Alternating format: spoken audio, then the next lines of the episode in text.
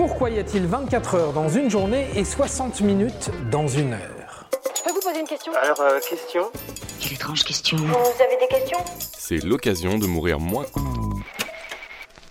Le temps est un concept qui gouverne nos vies de manière si incontestable qu'on oublie parfois de se demander pourquoi les choses sont organisées de cette manière. Bon, pour l'année et le jour, c'est assez simple, c'est une question de rotation de la Terre autour du Soleil et sur elle-même. Mais pour ce qui est du reste, pourquoi y a-t-il 24 heures dans une journée ou 60 minutes dans une heure?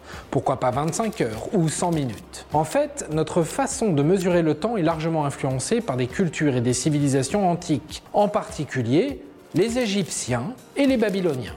Le temps est comme une montagne trouée de galeries souterraines.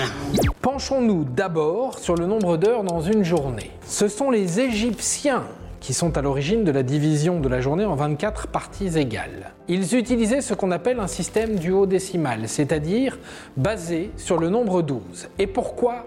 Car selon les historiens, ce choix a été influencé par la Lune, qui effectue approximativement 12 rotations autour de la Terre en une année. En divisant la journée en deux, avec 12 heures de jour et 12 heures de nuit, on obtient un total de 24 heures. Ce système a fini par être adopté par les autres civilisations, notamment les Grecs et les Romains, et ça a survécu jusqu'à nos jours. L'Égypte a régné sur le monde pendant plus de 2000 ans. Pour ce qui est des 60 minutes dans une heure, il faut s'intéresser à la Mésopotamie antique. Les Babyloniens utilisaient un système de numération sexagésimale, c'est-à-dire basé sur le nombre 60. Cette base était probablement choisie pour la divisibilité, puisque 60 a 12 diviseurs, 2, 3, 4, 5 et 6 pour ne citer que les premiers. Ce qui est assez pratique quand on veut faire des calculs rapides. Les Babyloniens ont donc divisé chaque heure en 60 parts qui sont devenues nos minutes actuelles. Mais alors pourquoi est-ce qu'on utilise toujours ces systèmes aujourd'hui? Après tout, on dispose de technologies assez avancées pour créer des systèmes de temps plus précis et plus simples, non? Pourquoi ne pas avoir une journée de 10 heures avec 100 minutes par heure par exemple? La réponse est en grande partie due à l'inertie culturelle.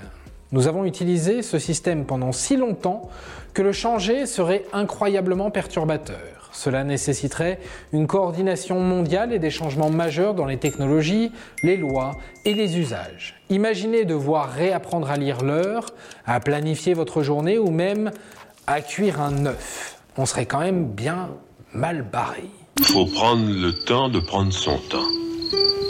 Comprends-tu? La prochaine fois que vous regarderez votre montre, dites-vous que derrière tout ce système de mesure du temps, il y a des mecs en toge, vachement bons en maths, qui ont vécu il y a des millénaires. Et voilà, maintenant, vous savez tout. Au revoir, messieurs, dames. C'est ça la puissance intellectuelle.